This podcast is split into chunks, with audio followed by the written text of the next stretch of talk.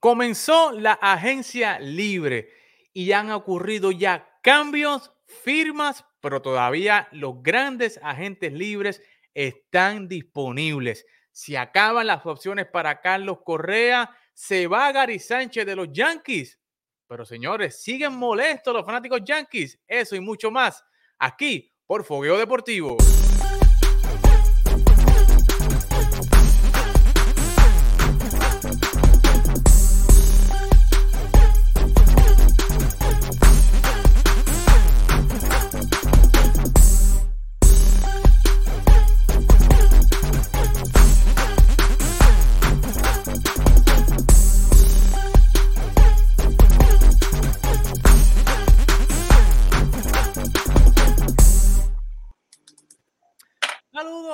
Amigas y amigos fanáticos, bendiciones tengan todos y bienvenidos a otra edición más de Fogueo Deportivo acá por TAP Deportes. Hoy con casa llena, Carlitos, Elder y Héctor para discutir lo que está pasando en el loco mundo del deporte del béisbol. Que ya, señores, óigame, se abrieron las compuertas y esos equipos están, mire, en carrera para la firma, pero óigame, el mercado de cambios ha estado bien, bien activo y se le están acabando las opciones a distintos agentes libres. Pero rapidito, vamos a saludar a nuestra gente. Carlos, ¿qué es la que hay? Dímelo, ¿cómo estás? Estamos aquí, estamos aquí, estamos, estamos activos, contentos de que no tenemos que hablar más del lockout. Así ah. que eso, eso es algo positivo y nada, las transacciones, como habíamos dicho, una vez se, acabe el lockdown, van a venir las transacciones por ahí para abajo. Correcto. Tenemos a Héctor Cruz directamente desde ESPN y Connecticut. Héctor, ¿qué es la que hay? Dímelo, ¿cómo estás? Me imagino que estás con las manos llenas con estos cambios y filmes. Muchacho, muchacho, desde el último programa que tuvimos la semana pasada, primero que todo, saludos a ti, saludos a los compañeros y a los que nos están siguiendo a través de las, de las redes sociales. Pues mira, tú dijiste la semana pasada que iba a ser el último programa de béisbol, así que me alegro mucho que te hayas equivocado. Y tú me preguntaste al final del programa que si yo sabía cuándo se iba a arreglar esto. Si hubiese sabido, cará, hubiese apostado por la loto, porque eran cuatro días nada más los que nos separaban de haber arreglado este lío en el béisbol de grandes ligas. Pero yo el viernes yo estaba como si hubiese parido, te lo juro. Yo estaba feliz, contento y, alegre de que por fin se haya resuelto esto y que nos pusiéramos, como decía Carlos, dejar de hablar del local, dejar de hablar de, de los líos laborales y hablar de pelota, que es lo que queremos aquí. Eso es así. Y tenemos a Elder que está, mire, más contentito esta última semana porque al parecer se le están acabando las opciones a Carlos Correa y él tiene esperanza nuevamente de ver a Carlos vestido de blanco y chinita. Elder, ¿qué está pasando? Dímelo. Bueno, así mismo como tú dices, estamos esperanzados, gracias a Dios, como ¿verdad? usted mencionó, oye, antes de todo, saludo a todos, ¿verdad? A los que nos están viendo y a los muchachos. Este, pues sí, esperanzado, gracias a Dios, pues se resolvió todo el, asunto de la huelga. Y pues, esperanzado, vamos a ver qué sucede con, Correa, pero también hay algo que hablar ahí porque la división se está poniendo bien interesante. Sí, hay muchos cambios que vamos a tratar de hablar de los más importantes, porque si hablamos de todas las firmas y de todos los cambios, señores, estamos aquí, olvídese, vigilia, hasta mañana. Pero, me está aquí Tim Carlos Correa, Angelito, Luis Rodríguez. Por ahí viene Luis, sí, ese, ese, es el hermano del boss. Eso es así, no más local, Avi, Está Carlos, feliz con los Yankees. Vamos a preguntarle porque vamos a ver, vamos aquí. Acuérdate que yo no sé, Carlos no es el único yanquista en este grupo, acuérdate. O sea, Antonio del Valle está Carlos, yanquista de corazón feliz. Oye, está todo el mundo con Carlos ahí que está feliz, pero yo como que no lo veo muy contento. Pero oye, vamos, vamos, vamos a entrar rapidito. A la gente que nos está viendo, por favor, dele like, dele compartir. Si usted tiene un pana que le gusta el béisbol, taguelo, invítelo, tráigalo para acá para que vamos a leer. Hoy vamos a estar discutiendo los cambios, vamos a estar leyendo los comentarios de ustedes para analizarlo. Vamos a hablar del cambio de Gary Sánchez, qué puede traer Josh Donaldson a la mesa de los Yankees. Vamos a hablar de Matt Olson, señores, que los campeones ya hicieron un movimiento estilo campeón. Trajeron a Matt Olson, lo que quiere decir que Freddie Freeman se acaba la era de Freddie Freeman en Atlanta. Y, óyame, los marineros del Seattle, escondiditos allá en el fondo, señores, haciendo unas buenas movidas, preparándose bien para la temporada. Y, señores, se les están acabando las posiciones a Carlos Correa. ¿Dónde parará Carlos Correa? Se le están cerrando las puertas de los equipos. dónde parará. Eso vamos a estar discutiéndolo más adelante, pero señores, vamos a empezar, mire, con el comentario de Cristian Echevarría. Dice, no más Gary, no más sufrimiento. Yo creo que este tema es, eh, eh, con eso podemos arrancar, eh, con, e, con ese comentario que nos acaban de tirar ahí. Pero, señores, Gary Sánchez, por fin, corazón, por fin se va, ¿verdad? lo mandan a Minnesota y traen de vuelta a un paquete, ¿verdad? Que tenga Kiner Falefa, que era el, campo corto de los Rangers de Texas, y traen a Josh Donaldson. Pero quiero empezar primero con Carlos. Carlos, ¿qué te parece la actuación de los Yankees de salir de Gary Sánchez luego de haber dicho, ¿verdad? Concretamente que Gary era el, catcher inicial para la temporada 2022. ¿Qué te parece que de, de la noche a la mañana hayan salido de Gary Sánchez?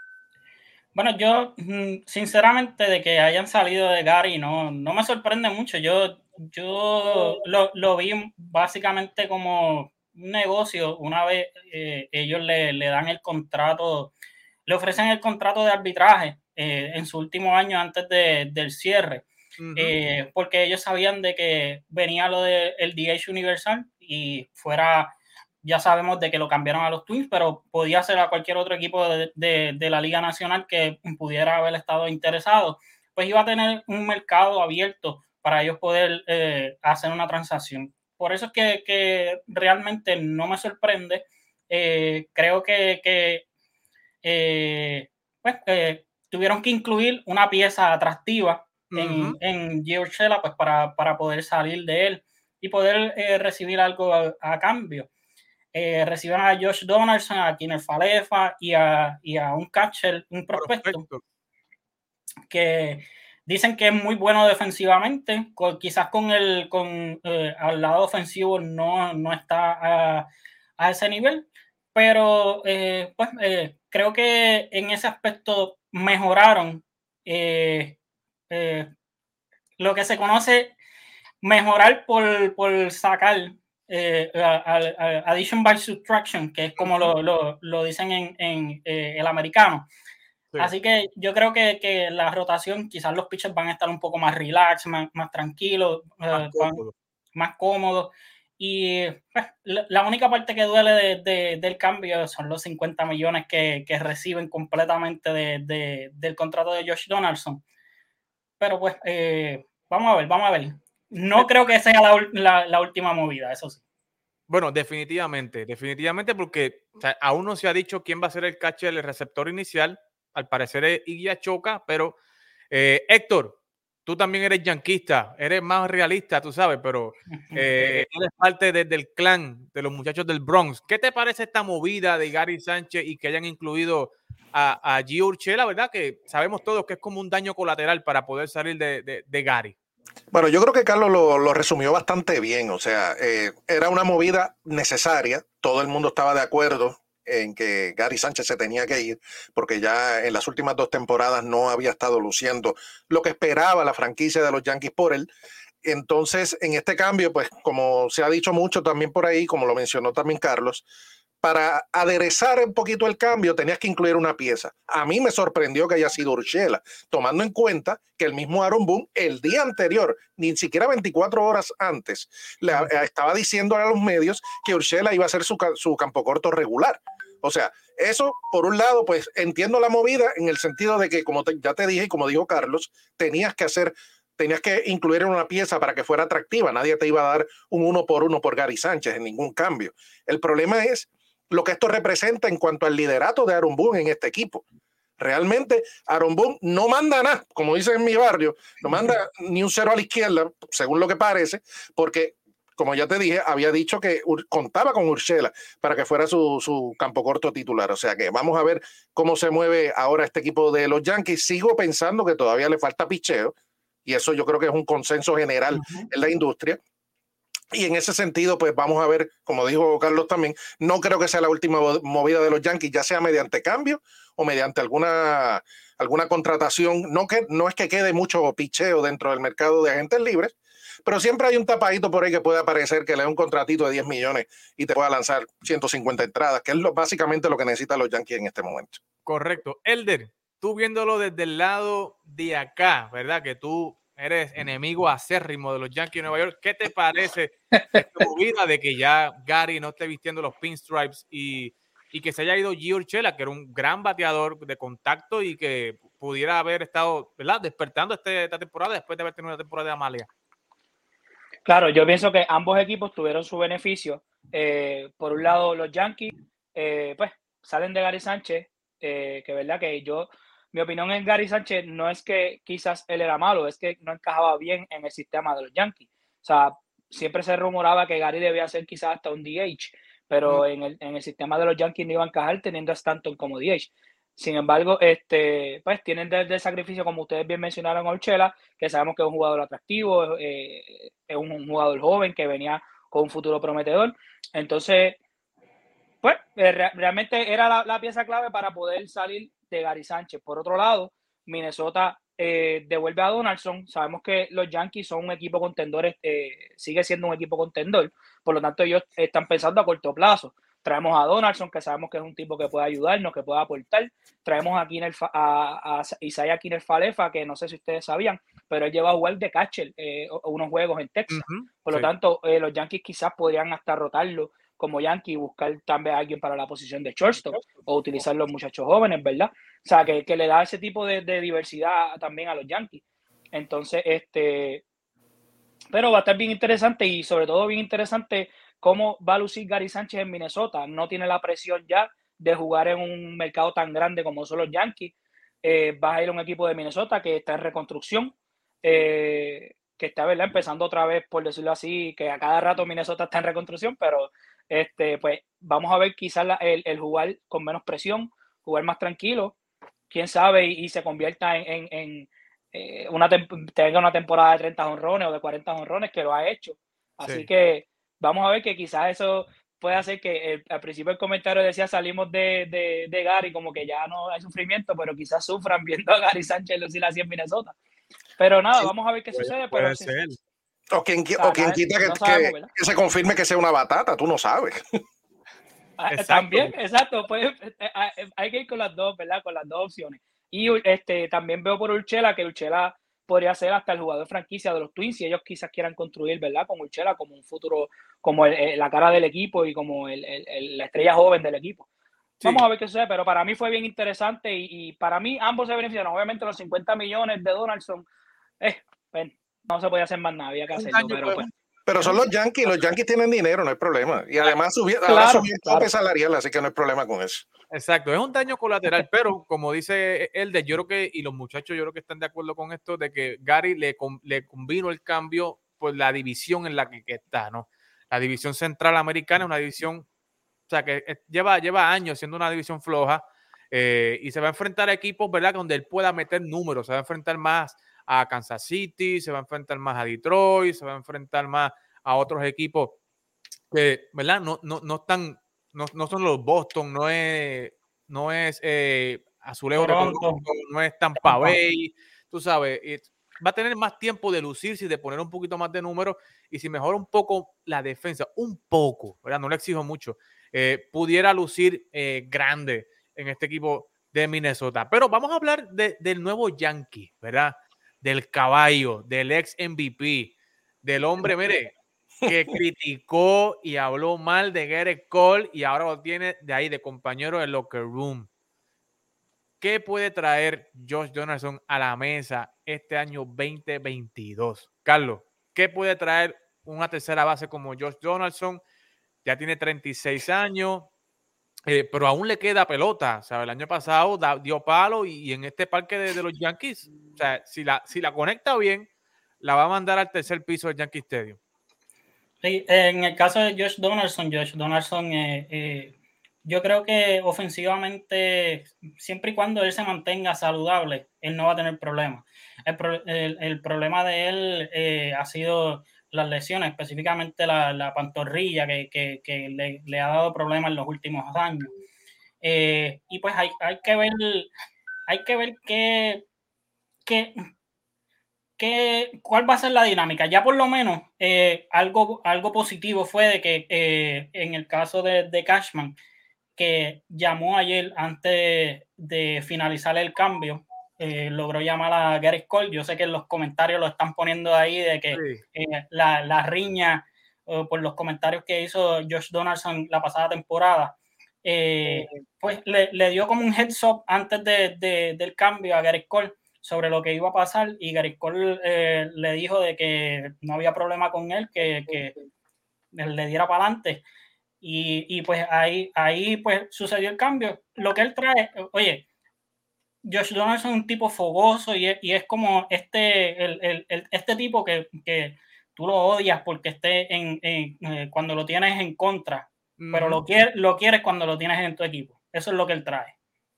Héctor, la misma pregunta, ¿qué puede traer Josh Donaldson y, y, cómo puede afectar, verdad? Yo sé que hoy se habló y se reportó de que hablaron, se dieron la mano, se disculparon, uh -huh pero es que, o sea, realmente no, o sea, uno nunca sabe, porque, o sea, yo sé que Gary Cole no debe estar del todo bien y contento de tener un tipo que lo criticó tan aférrimamente en, en su equipo, pero, o sea, ¿qué, qué, qué puede traer positivo Gary, eh, Josh Donaldson a este equipo de los Yankees? Bueno, ¿qué puede traerle positivo? Definitivamente un gran bate, como decía Carlos. Yo creo que es un bate más que bienvenido a esta alineación de los Yankees y todos sabemos lo fácil que se va la bola en el Yankee Stadium, o sea que tiene buen chance de poner buenos números de poder. Y en cuanto al guante, esa tercera base yo creo que está más que bien cubierta. Yo creo que en ese sentido es una buena adición para el equipo de los Yankees. En cuanto a su riña con Gary Cole, pues ahí esa mezcla puede ser un poquito explosiva. Lo único que nos resta en ese sentido es apostar a que ambos sean profesionales. Como decía también Carlos, pues ya hoy se reporta que ya hablaron y de que eh, obviamente pues él sabía que iba a llegar al equipo antes de que se consumara el cambio. Así que pues volvemos. Debemos apostar a que ambos van a ser profesionales, que van a hacer lo suyo y que van a remar todos para el mismo lado, en este caso de los Yankees de Nueva York. Es un profesional consumado. El caso de, Donaldson, eh, la gran incógnita, y como decía también Carlos, las lesiones. Las lesiones es algo que lo ha perseguido a lo largo de, de su carrera. Si no fuera por las lesiones, tendría mu números muchísimo mejores que lo que tiene hasta ahora. Así que con los dedos cruzados de que pueda soportar y aguantar esa presión mediática, porque es mucha la, en el mercado de Nueva York. No es lo mismo jugar en Minnesota que jugar en Nueva York. Así Correcto. que vamos a ver si lo, si lo logra eh, aguantar para esta temporada. Elder, viéndolo de, de, de, de, la manera en que tú lo ves, ¿verdad? Que tú no eres yanquista, pero ¿sabes? hay que temerle entonces, los Yankees son mejor equipo con, con Josh Donaldson en este cambio.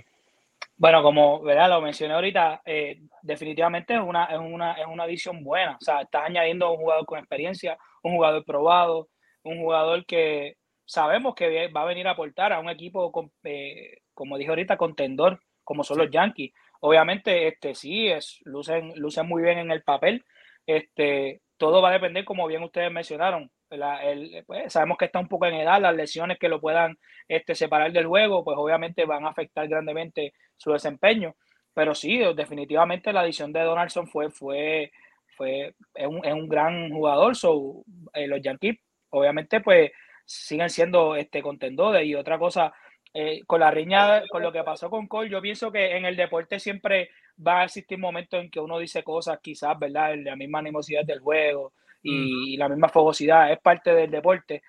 Hay que vivir con eso, ¿verdad? Yo pienso, como bien mencionó Héctor y Carlos, de que ellos sean profesionales y lleguen, mira, ya estamos en el mismo equipo, ya lo que dije, ya lo dije, pero vamos para adelante, vamos para encima, que lo que queremos es ganar. Así que nada, obviamente sí, es una muy buena adición definitivamente, como hablaba eh, Héctor, esta podría ser la alineación de los Yankees con la inclusión de eh, Kiner Falefa y con la inclusión de, de George Donaldson, y no se ve mal, ¿verdad? La alineación.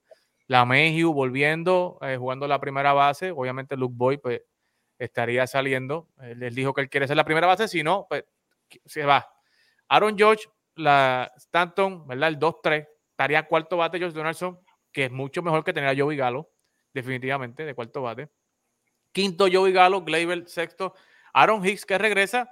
Eh, Carlos, rapidito, un minuto, dos minutos, ¿qué te parece esta alineación, esta futura alineación de los Yankees? Te veo como que como una cara preocupado ahí. ¿No te gusta esta alineación o era, no era lo que esperaba?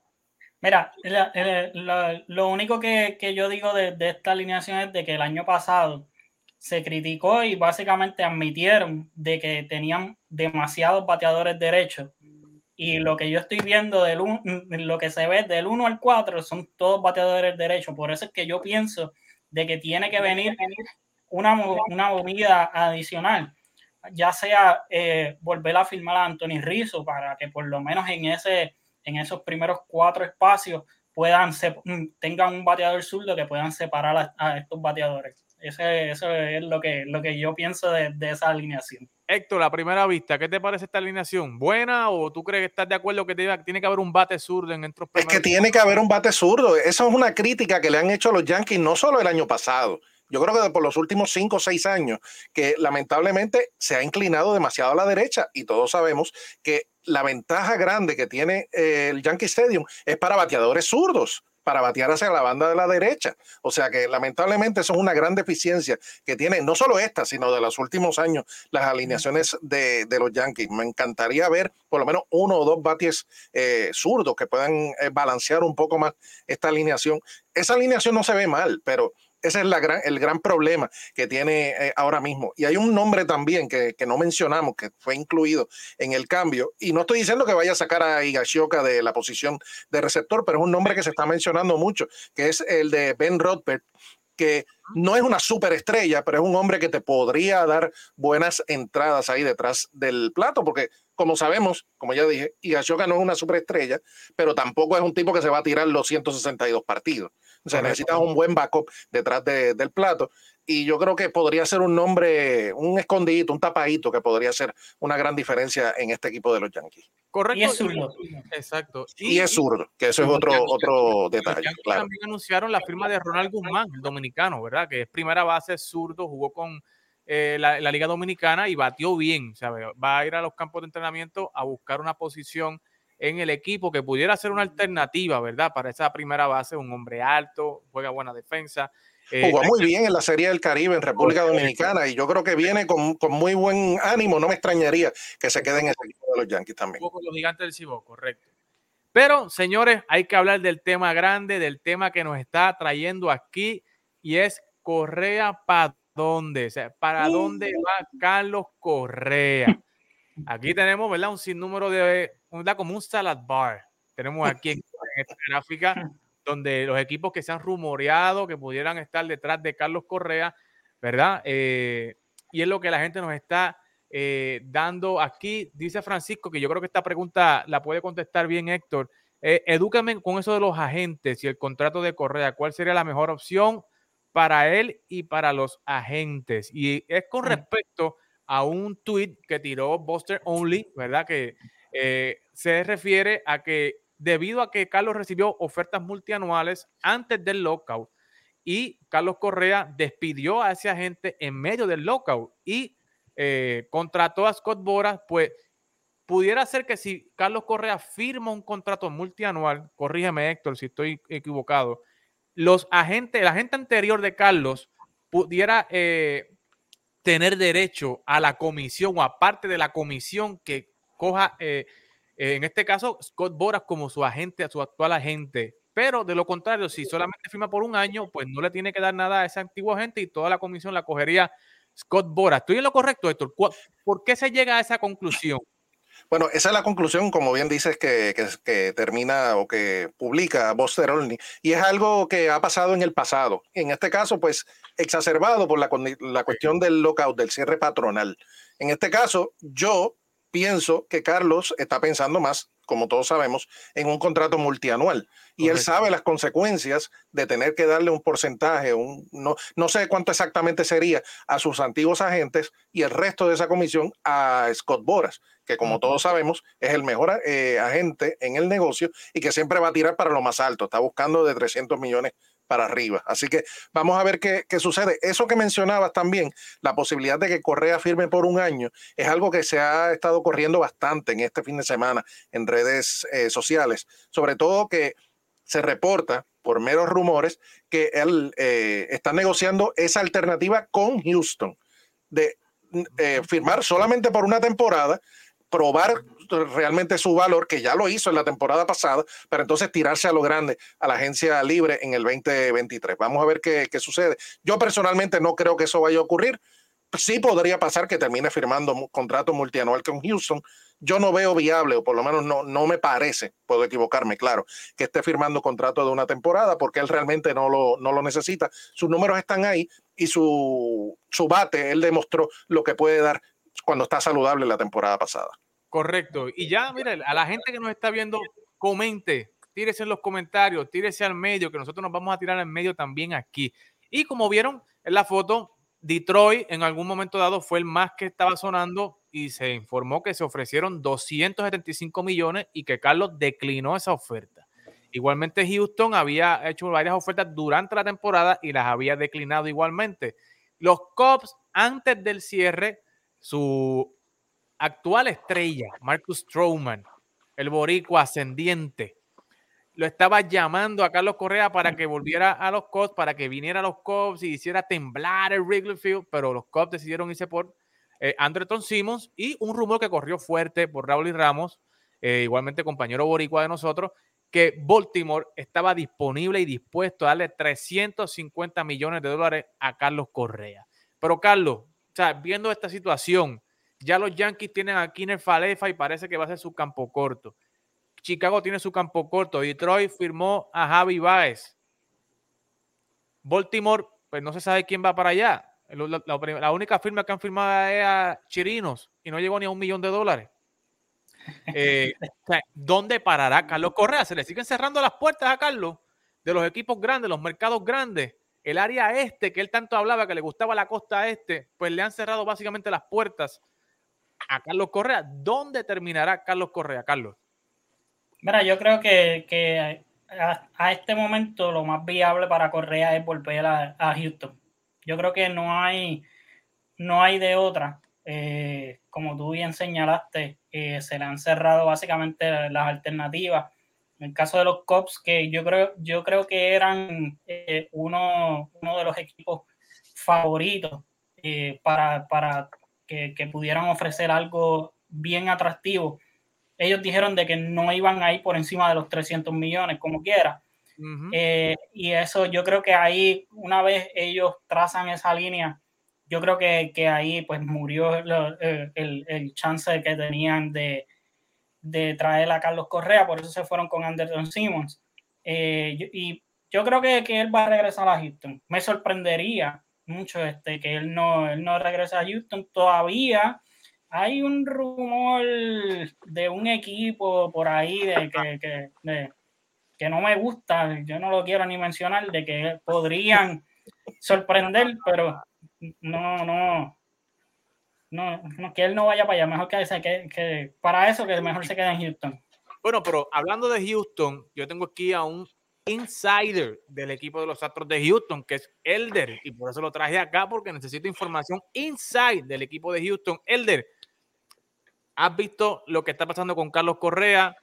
¿Sabe? Me ha enviado información en la semana de las entrevistas que ha hecho el dueño Jim Crane de que se está comunicando ya oficialmente con Scott Boran. ¿Qué información tienes eh, sobre lo que pudiera ser una, un reencuentro amoroso y de negocio entre Carlos Correa y los Astros de Houston?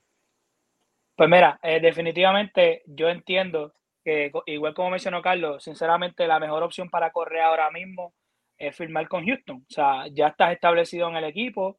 Eh, realmente los cambios, el tú cambiar de franquicia, firmar con un equipo nuevo, un contrato multianual, conlleva muchos cambios, conlleva mudarse, conlleva hacer muchos ajustes. ¿Qué pasa? Eh, yo pienso que ahora mismo la mejor opción, y, te puedo hasta asegurar y puedo irme con mucha fe diciendo que va a quedarse en Houston, por lo menos un año adicional. Uh, porque realmente si vamos, si vamos a... Pero mira, mira, mira, mira lo, el, mira lo, eh, lo complicado de la situación. Correa viene de un año excelente, o sea, Correa vino de un año que ganó guante de oro, guante de platino, o sea, un año espectacular, llegó hasta la Serie Mundial. Eh, este, el firmar un año con Houston puede ser una espada doble filo, te voy a decir por qué. Él yo pienso que él va a optar por un año porque obviamente sabemos que Scott Boras es un, como toda persona, busca obviamente eh, que el bizcocho sea más grande, no coger un pedazo pequeño. ¿Qué pasa? Si él firma ahora un contrato multinacional, como bien explicó esto, pues obviamente las ganancias se van a dividir. Yo pienso que él va a decir, mira, firmate un año con Houston, necesito que esto es lo difícil, que des un año tan bueno como el año anterior o mejor. Y que en ese trayecto Correa no se lesione. Porque, ¿qué pasa? Todas esas vertientes pueden ocasionar que el contrato que él está buscando se vea afectado. Yo me imagino que esa va a ser la negociación de Scott Boras con él. Firmate un año, da lo mejor que pueda y ya entonces el año que viene yo me voy a fajar para encontrarte un buen contrato multianual, lo que tú quieres. Sabemos que Houston le hizo una buena oferta, lo que pasa es que en años no era lo que Correa quería, porque eran 32 millones, pero eran 6 años y Correa quiere algo de 10 años o más. Por lo tanto, eh, yo pienso que esa va a ser la opción y ya lo dije, ya, ya me tira el medio, va a firmar en Houston. ¿Qué pase después?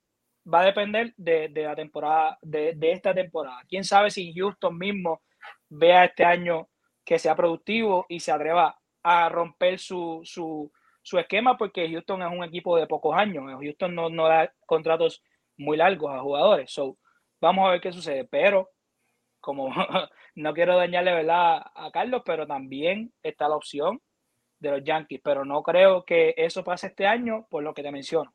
Porque al cambiar de franquicia conlleva muchos cambios que no creo que Correa esté puesto para eso ahora.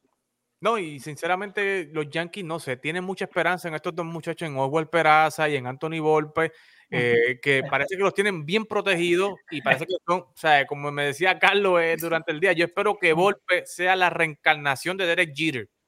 Porque si, pues. si es tan protegido, dime Carlos. No, no, claro, o sea, eh, Anthony Volpe no, ha, no ha tocado ni la doble A y lo tienen con, ese hype de, y le están básicamente desde ya entregando las, las llaves del equipo en el, en el campo corto. Y no o sea, la agencia donde los mejores señores estaban disponibles, ellos prefieren apostar por un chamaco que no ha tocado la AA, pues entonces, pues, pues él tiene que ser la segunda reencarnación de, de, de, de porque imagínate. Si no, tiene que ser, vete, la, la, próxima estrella generacional. Pero Héctor, de quedarse en Houston y por un año, tendría que ser un contrato de estilo Trevor Bauer o estilo Max Scherzer, tú sabes, un año, 32 millones, 35 millones, o sea, tiene que ser algo así, superior, o sea, porque realmente un año, 20 y pico millones, o sea, pues, no sé, para eso hubiese escogido a Detroit si se iba con un 20 y pico millones, ¿no? Sí, el problema de Detroit es que es una ciudad fea, es un estadio difícil, es complicado, es un ambiente que yo no creo que le quiera estar. De las cinco opciones que vemos en esa foto que tiene ahí en pantalla, podemos descartar definitivamente a Baltimore, podemos descartar a Detroit, podemos descartar a Chicago. Las dos más, más viables ahora mismo serían los Yankees, y eso era antes del cambio de Donaldson, porque ahora con Donaldson ya tienen cubierto la tercera base, tienen cubierto el campo corto. Realmente está complicado para él irse a los Yankees, a menos que pase un evento sísmico de proporciones cataclísmicas y, y, termine en los Yankees, pero no lo veo pasando. Y la, opción que decía él, yo creo que es la más viable en este, en este momento. Eh, continúa su rehabilitación, su rehabilitación de imagen, me, refiero, de, de, todo lo que pasó de sus lesiones, un año, eh, se posiciona como un campo corto elite y entonces procede a llegar a la agencia libre en el tope del valor, que ya lo es ahora mismo y como quiera, eh, eh, hay, mucha, hay mucha duda, sobre todo en cuanto a sus reportes médicos que no se han dado a conocer todavía.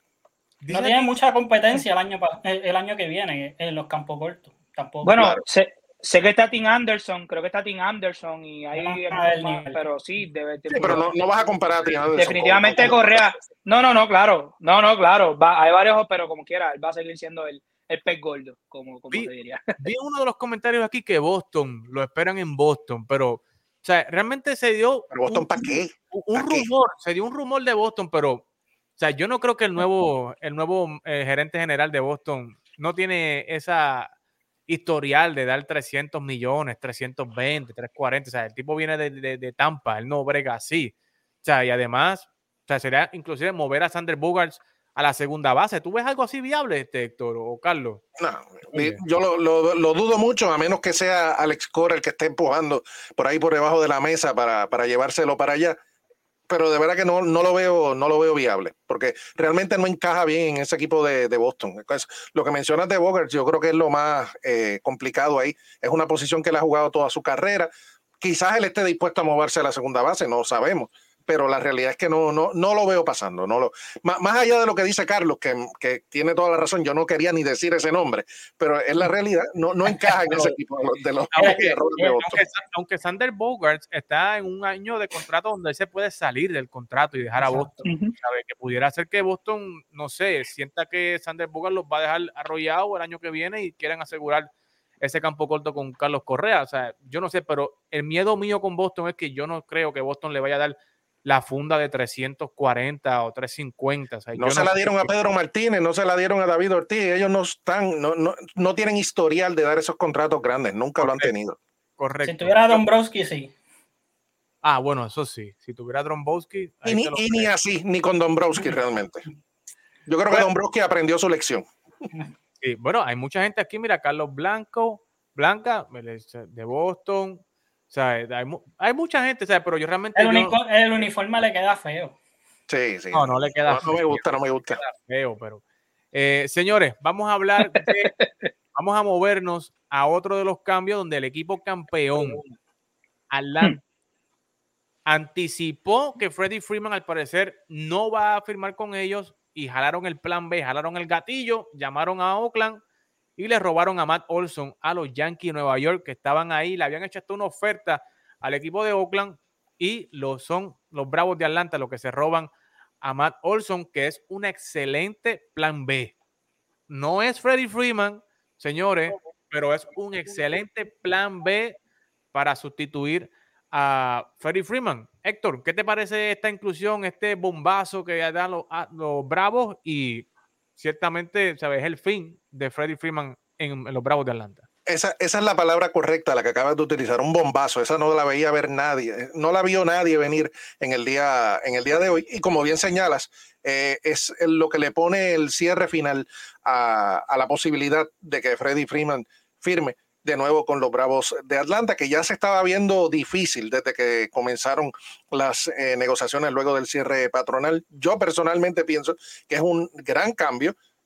Olson era una de las piezas vitales de este equipo de, de Oakland y se la acaban de quitar y yo creo que es un buen movimiento que se suma a los otros movimientos que hicieron la, oficina central del equipo de Atlanta, que fue lo que los llevó al campeonato en la temporada pasada. Esa oficina central sabe cómo moverse, sabe cómo hacer cambios y lo acaban de demostrar con este cambio. Estamos hablando de un tipo que te va a anclar ese cuadro eh, interior por varios años, porque yo creo que se va a quedar mucho tiempo en este equipo de Atlanta. Elder, ¿qué te parece este movimiento Olson ahora eh, con los campeones actuales de la Serie Mundial y entrando a una división donde están los Mets, están eh, bien eh, eh, armados, están los, los Phillies tratando de montar un buen equipo y los Marlins han hecho varias firmas, pero realmente esto es una buena pieza para los Bravos. Claro, como bien tú mencionaste, no es Freddy Freeman, sabemos que Freddy Freeman es un, es un o sea, batea muy bien, es un, un bateo de mucho contacto y da mucho honor también, pero Olson es muy buena pieza, un tremendo plan B, Olson eh, sabemos que es un hombre de, de 35 40 honrones por temporada. No tiende a dar mucho contacto, siempre promedia cerca de los 200, pero es muy buena adición. O sea, sabemos que la ofensiva del va siempre va a, va, va, a impulsar carreras, va a traer este, eh, las carreras al plato. Así que, eh, obviamente, pues es un cambio bueno. como bien mencionan, cerró, esto cierra definitivamente el ciclo de Freddy Freeman en Atlanta, algo que yo no, sinceramente, no lo vi venir. Yo decía, Freddy Freeman muere en Atlanta, sinceramente, pero, pero nada, este, realmente pues ya el cambio está hecho. Eh, obviamente, Oakland, un equipo de reconstrucción, este, con unos buenos prospectos. Eh, para exactamente con unos buenos prospectos para seguir este formando el equipo y nada vamos a ver qué trae esto pero sí definitivamente pues es un cambio muy interesante pero es bueno. No, no, no pienso que haya sido un mal cambio. No, y definitivamente, Carlos, Olson es un bateador. El año pasado batió 271, 39 cuadrangulares, o sea, 153 hits. ¿sabes? Es un bateador que es el ancla, ¿verdad? Ese tercer, cuarto bate del equipo. Eh, ¿Qué te pareció esta movida de los Bravos? ¿Sabes? Es una movida grande. campeón, o sea, es una movida campeonil que hacen los Bravos. Sí, eh, yo no sé si se acuerdan, hace, hace como tres semanas, eh, un mes más o menos, yo les dije a ustedes de que había salido, de que justo antes del cierre, eh, Atlanta se había comunicado con, con Oakland simplemente para uh, hablar sobre la disponibilidad de Orson en caso de, eh, porque ellos se estaban preparando por, pues, este era básicamente su plan B. Uh -huh. y, y, yo creo que, que eh, lo hicieron excelentemente bien. Eh, como ustedes mencionaron, Orson quizás no sea Freddy Freeman, pero yo creo que es una versión del de Freddy Freeman joven, cuando él, cuando, cuando él llegó a, los Bravos de Atlanta eh, Orson es de, del estado de Georgia, so que él se va a sentir en casa, él se siente en casa, que eso es, es algo eh, que es bien importante, de que él se va a sentir cómodo. Eh, algo bien peculiar es de que eh, Atlanta no titubeó para dar sus, sus mejores dos prospectos en el cambio y ellos tampoco le notificaron a Freddy Freeman de que iban a hacer el cambio, o sea, de que no, no fue que le, que le, dijeron hasta aquí llegaron las negociaciones y eso, o que esa relación quizás no, no terminó de, de, la mejor forma que, que uno pudiera pensar. Eh, yo creo que, que, lo dijeron todo. Eh, eh, es, un, es, una, es un gran reemplazo para, para Freddy Freeman y wow, eh, sorprendido con, con lo que lograron hacer los Bravos. No los quitaron. Correcto, pero ahora la pregunta es, eh, te la hago, Elde, para empezar contigo, ¿dónde parará Freddie Freeman? ¿Sabe? Está rumoreándose de que básicamente tiene un pie ya dentro de los Dodgers, se habla de, los Toronto Blue Jays, eh, no sé, ¿dónde, ¿dónde podría parar Freddie Freeman? Pues yo me inclino más a pensar que él va, eh, yo siempre, pensé, aunque se menciona a Toronto como una opción, había la posibilidad también de que fuera los Yankees, que esto pues lo veo un poquito complicado. Yo pienso, y obviamente los Dodgers se, están detrás de él. Yo pienso que eh, los Dodgers va a ser su, su, opción. Él es de él, es, él ahora mismo es, es, natural de allá, de California. Por lo uh -huh. tanto, este, ¿verdad? Sabemos que los Dodgers es un equipo competidor, es un equipo eh, contendor. Eh, y, y, tiene la capacidad de llevarlo. Él, él, él, está en una franquicia como Atlanta, que es una franquicia grande, una franquicia buena. Yo pienso que él no va a optar por una, una franquicia pequeña, él va a buscar el que le dé el dinero, porque ya él no tiene mucho que probar. Así que yo pienso que los Dodgers va a ser su opción. Héctor, ¿dónde termina Freddie Freeman? Puede ser que José Díaz tenga razón de que algún equipo de la Nacional lo firme para ser bateador designado, pero yo creo que es un guante brillantísimo, o sea, un guante extraordinario para solamente dejarlo eh, como bateador designado. Pero ¿dónde, ¿dónde terminaría Freddie Freeman? Solamente te voy a dar un nombre. Los Dodgers de Los Ángeles. Es el único equipo que le puede dar el dinero que él está buscando en este momento. Y no creo que haya ninguna otra opción que se equipare con esa. Como tú dices, dudo mucho que sea para que sea bateador designado. Su guante es guante de oro, tiene que estar en el terreno de juego y los Dodgers yo creo que es la mejor opción para él en este momento. Carlos, ahí está Aníbal o más viral Baby Johnson, no sé quién es, si es, de, si es Aníbal se está escondiendo ahí detrás de, de una cuenta falsa, pero eh, dice que Freeman a Toronto, o sea, esta, este último rumor de, de, de, Freddie Freeman de que Toronto Blue Jay está haciendo un empuje por Freddie Freeman porque Fred, Freeman es, tiene una doble ciudadanía canadiense, representó a Canadá en el, en el Clásico Mundial. Eh, o sea, ¿realmente tú ves opción de Toronto para firmar a, a Freddie Freeman? Mira, eh, Toronto ha hecho muy buenas movidas y si ellos entraron a la conversación, eh, ellos eh, quizás ellos entiendan de que puedan tratar de convencerlo a, que, a que vaya a Toronto. Es un gran equipo lo que, lo que han montado en Toronto. Eh, personalmente yo no lo quiero ver en, en Toronto. Eh, yo ya, ya está bueno con lo que han hecho. Eh, pero sí, yo, yo creo que como Héctor dijo, donde más sentido hace son los Dodgers. Ellos tienen ahora mismo a Max Monsi, que es su primera base, pero él, él ya habló de que él está bien dispuesto a, a, moverse a la segunda base, que una posición que él está acostumbrado también eh, regularmente. Y eh, en cuestión de dinero, eh, como él, él, mencionó, él es, de, él es de esa área. Yo creo que, que, que él va para, para los, los Dodgers. Así que Yo creo que sí. Y, ahí compensan, ahí compensan la pérdida de, de Corey Seager, el bateador y el zurdo.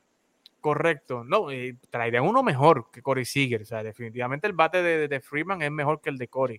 Eh, pero para ya ir cerrando, mucha gente está hablando, ¿verdad?, de la posibilidad de que eh, pasar a Vladi a DH en el equipo de Toronto o pasar a Vladi a tercera. o sea, realmente yo, o sea, el, el, equipo de Toronto a mí me gusta como está hasta el momento y las adiciones que han hecho han caído, mire, como anillo al dedo, que las próximas semanas vamos a ir analizando sesión por sesión, ¿verdad? Los equipos, de cómo están y cómo nosotros podemos rankear los equipos en cada división. Y vamos a dejar eso, esa discusión para semanas más adelante. Pero antes de entrar al programa, los marineros de Seattle hicieron un movimiento espectacular, señores. Eso, como dijo Carlos, como dijo Héctor ahorita, eso nadie la vio venir. Y es que se robaron a Jesse Winker y a Eugenio Suárez de los Rojos de Cincinnati. Con esto cuadran ellos en la tercera base y un left field, señores, All Star, no se equivoque. Y Suárez hace varios años dio cuarenta y pico de jonrones. ¿Sabe? Que están trayendo deep, deep ofensiva profunda esa alineación. ¿Qué te parece, Carlos, e, e, esto que está haciendo los marineros del Seattle que igualmente firmaron al Cy Young en Robbie Ray para la próxima temporada? Eso es así. Eh, y ellos estuvieron a punto de entrar a, a, los playoffs el año pasado. Correcto. Y eh, ellos se quedaron escasamente, creo que fue a, a dos juegos eh, de, de, poder entrar. Y al, al tener ahora a Jesse Winker y a Eugenio Suárez, le dan más ofensiva que les hacía falta. A este equipo de, de Seattle siempre, siempre el talón de Aquiles fue el, su ofensiva. Y yo creo que, que, trajeron dos buenos bateadores para ayudar a esa ofensiva. Eh, eso quiere decir de que quizás no, Chris Bryan ya no va para allá, que era uno de los equipos que se rumoraba eh, que Chris Bryan podía firmar con ellos. Así que pero muy buena movida y Cincinnati de verdad que rompiendo el equipo en reconstrucción otra vez más. A Cashman que le dé una, una, llamadita allá a Cincinnati a ver si nos traen a, Luis Castillo. Hmm, esa es buena. Esa sería buena, pero oye Héctor, ¿qué te parece este cambio? Y estaba viendo muchos fanáticos en las redes y hasta periodistas incluso que estaban pidiéndole a los Reds que si van a reconstruir, que por favor le den una oportunidad a Joey Boto y que lo cambien a un equipo contendor, que Joey Boto se merece eso, ¿verdad? El contender, el, estar ahí peleando por un título y no, ¿verdad? Dejarlo nuevamente en el sótano de los Rojos de Cincinnati. ¿Qué te parece este cambio? Y si tú crees que debería Cincinnati salir también de Joey Boto y darle esa oportunidad en los últimos años de su carrera de competir por un campeonato. El problema es que quién va a cargar con, eso, con ese contrato. Ese es el problema grande que tiene Cincinnati. ¿Cómo salir de ese contratazo que tiene Joey Boto ahora mismo? Y como decía Carlos, el problema es que otra vez en reconstrucción, un equipo de Cincinnati que en las últimas dos temporadas estuvo en contienda, por lo menos hasta la mitad de temporada tenían equipo para, para, llegar hasta, hasta los playoffs, por lo menos para, para buscar uno de los, de los wildcards de la Liga Nacional. Es lamentable que hayan caído nuevamente en ese proceso de reconstrucción. Y en el caso de Seattle, estas dos firmas corroboran la tendencia que ya veíamos desde el año pasado. Este equipo, como dijeron hace un ratito, se quedó a dos juegos de llegar a la postemporada, a la que no llegan desde 2001. Es el equipo con, una, con la racha más larga de no llegar a la postemporada. Y yo creo que tienen una muy buena oportunidad en esta temporada de romper esa racha. Esa división oeste va a ser candela, Elder. Así que agárrate porque tus astros no la tienen tan fácil esta temporada. Precisamente, Elder, ¿qué te parece este movimiento? Seattle ha hecho ya tres firmas importantes. Estos dos cambios traen a, a, a Robbie Ray e incluso traen al segunda base que estaba de los Piratas y que estuvo con, con los padres de San Diego, se me olvidó el nombre ahora. Reynolds, eh, Reynolds. Eh, Reynolds era. No recuerdo, de segunda base, no, yo lo busco ahora, pero Elder, dime, ¿qué te parece cómo se está poniendo el equipo de Seattle y, cómo, cómo puede esto afectar eh, la seguridad que pudiera tener los Astros de ganar la división nuevamente? Eh, bueno, esto es efecto castellano. Castellanos este se va y por consiguiente suceden todas estas cosas. Este, eh, Cincinnati cae una reestructuración. Obviamente, este cambio muy interesante porque por un lado la división oeste de la Liga Americana se debilita Oakland, pero por el otro se fortalece Seattle. Como bien ustedes mencionan, Seattle se quedó solo a dos juegos de pasar a la, postemporada y con este cambio definitivamente refuerzan esa alineación y, le dan un boost a, ese, equipo. Por un lado, añades a, Eugenio Suárez, que es un, sabemos que batea muy bien, es un, es un honronero eh, probado. Con él, este, eh, llenas esa posición que dejó, eh, que dejó este Seager, Kyle Seager, que fue el tercera base de ellos. Ahí ubicas entonces Eugenio Suárez. Por otro lado, llenas el campo con Jay, Jay Winker, que ellos tienen ahora mismo, a, creo que es su primero o segundo año, se me fue, Kyle Lewis, era el novato de ellos, estaba lesionado, so ahí puedes llenar ese campo y lo vas a llenar con un hombre como Jesse Winker, que Winker viene de ser destructor a los, a los, a los eh, pitchers derechos, sobre todo a los relevistas. ¿Qué pasa? Si vamos a, a, precisamente a esa división, los pitchers fuertes de cada equipo son casi todos derechos. Derecho. La mayoría son lanzadores derechos, por lo tanto, trae un jugador que el OPS está muy alto eh, hacia con bateadores derechos, por lo tanto, es una adición muy grande que hace mucho sentido. A eso le añade Jared Kelly, que eh, es, uno de los jóvenes de Seattle que está jugando muy bien. Adam ellos Fraser, tienen a, que cogieron ellos, eh, Adam Fraser. Adam Fraser. Entonces ellos, siguen teniendo a Abraham Toro, que ha lucido muy bien, que vino en cambio de Houston. Más obviamente Robbie Ray, que viene. hay que ver si Robbie Ray sigue con el mismo este patrón que, que vino del año pasado. Así que definitivamente, o sea, es un equipo que viene a viene con, con ganas de ganar eh, y, y, de ser este ser relevante en esa división. Así que trabajo fuerte para Verlander y para Houston. Así que vamos a ver, vamos a ver qué sucede. Trabajo fuerte para Verlander y, ¿verdad? y, y para Framber Valdez porque ya McCullers Jr. se dijo que tuvo un setback, ¿verdad? un retraso en su recuperación. No va a estar, eh, parece, disponible para el Opening Day, pero eh, va a estar interesante. Se pone interesante esta división. Los Angels trajeron a Noah Syndergaard ¿verdad? Han traído a varias personas. Esperamos que Anthony Rendón y este muchacho Mike Trout estén saludables y que podamos ver buena, buena competencia eh, en estas divisiones. Así que, wow, señores, mm. si vamos a hablar de todos los cambios y las firmas que han hecho durante este fin de semana, señores, mire, Andrew McCutcheon acaba de firmar con los Milwaukee Brewers. Eh, wow, Odubel Herrera regresa con los Phillies. Nelson Cruz firmó con el equipo de los nacionales. Vamos a irnos con esa. Eh, Carlos, ¿qué te parece esta firma de que ahora Nelson Cruz va a ser tu vecino allí en, los nacionales de Washington? Ya una de las movidas del equipo de la nacional, aprovechándose de la regla nueva del bateador universal eh, y trayendo a uno de los bateadores más probados en los últimos años, en Nelson Cruz. ¿Qué te parece esta firma de los nacionales? Eh, tremenda, tremenda firma, eh, un equipo que aún está en construcción, ya sabemos de que, tienen a Juan Soto, lo que es capaz de hacer y eh, la bestia que es Juan Soto, pero al ser un equipo en construcción, tú necesitas ese veterano, ya que tienen tienes a Ryan Zimmerman que básicamente, pues él, se retiró, Mr. National como le, conocí, como le conocían. Eh, y yo creo que es tremenda adición eh, para, él enseñarle a, estos jóvenes y ese ese back to back de Juan, de Juan Soto, Nelson Cruz, este, no, no, no va a estar fácil. Eh, ese, va a ser bien interesante irlo a ver. Precisamente esa era mi pregunta a Héctor, ¿sabe? Traer a Nelson Cruz significa una dupla de Juan Soto y Nelson Cruz que, señores, van a dar de qué hablar y van a dar candela a esos muchachos. ¿Cómo, ¿Qué te parece esta combinación, este, Héctor, de Nelson Cruz, Juan Soto en el equipo de, de los eh, Nacionales de Washington?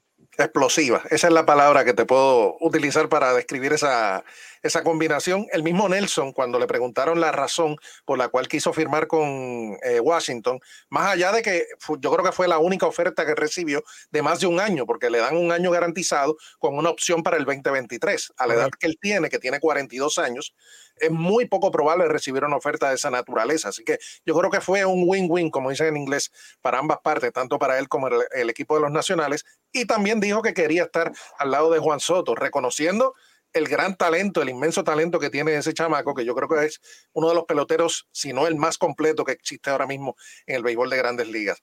Washington todavía tiene eh, huecos bastante grandes en otras áreas del juego, pero en cuanto a bateo, yo creo que están bastante cubiertos. Y lo que decía Carlos es bien importante, ese liderato veterano en un equipo como este, yo, yo creo que siempre es vital para, para ayudar a esos, a esos jóvenes que vienen subiendo, para encaminarlos. Y, y, ese, equipito, ese equipito no es malo, ese equipito va a dar candela. No, y ahora regresa este Steven Strasburg, que estuvo lesionado el año pasado tienen a, a, Corbin, ¿verdad? El, lanzador zurdo igualmente.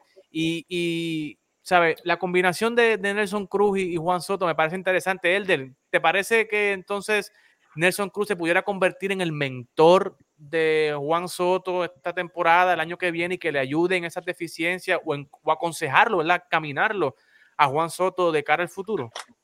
No, definitivamente. O sea, sinceramente, eh, sabemos que Washington no es, ahora mismo no es un equipo contendor, es un equipo, ¿verdad?, que está sin reconstrucción, como bien mencionaron los muchachos, le faltan muchas piezas para, para poder, ¿verdad?, quizás ser un, equipo, por decirlo así, relevante. Pero sin embargo, obviamente no está mal añadir a Nelson Cruz, un tipo con experiencia, un hombre que sabe de, esto. Así que no, yo pienso que ese mismo es algo para, para seguir este, moldeando a los jóvenes y, y seguir desarrollando el equipo con miras al futuro me están aquí, vamos a, vamos a cerrar con esto porque me están haciendo muchas preguntas. Manolo me pregunta qué pasará con Zach Greinke. Eh, yo no sé, ¿verdad? Yo creo que Zach Greinke está ya a punto de coger seguro social, no sé. Eh, eh, me, me, están hablando de Rosario, pero de Rosario no se ha hablado nada, Héctor. Absolutamente nada. raro, o sea, el mercado de, de Rosario es raro, o sea, es una cosa rarísima. También que lució en la postemporada y no se habla nada de él, igual que Jorge Soler, que fue el MVP de, de la Serie Mundial y no se habla de Jorge Soler, me hablan también de San Luis, que hable de San Luis, pero yo quiero, yo quiero cerrar eh, en estos minutitos finales que nos quedan para hablar de los Mets. Vamos a complacer a, Omar Salgado y hablar de los Mets. ¿sabes? Se, ha, hablado mucho, eh, trajeron a este muchacho Chris Bassett eh, para, ¿verdad? Darle, reforzar esa rotación abridora de que tú tienes, o sea, básicamente Chris Bassett fue uno de los mejores lanzadores de la Liga Americana el año pasado. Y entonces tú tienes a Max Scherzer, a DeGrom, a Basit, a Basit. O sea, básicamente tú tienes o sea, un 1-2-3, ¿sabes? Esta rotación es, explosiva, como dijo Héctor. ¿Sabes? Elder, ¿qué te parece el equipo de los Mets? Ahora Robbie Cano, que Joe Walter hoy lo exaltó. O sea, él dijo, este hombre puede batear hasta los 50 años si le da la gana, de, de tan bien que batea. Y Lindor se ve saludable, se ve bien, Eduardo Escobar se ve súper bien, eh, Pita Alonso tuvo un accidente y milagrosamente salió bien, ¿sabes? Al parecer este equipo de los Mets promete, promete. Eh, ¿Qué te parece este equipo de los Mets hasta ahora? ¿Cuál es tu opinión acerca de los Mets?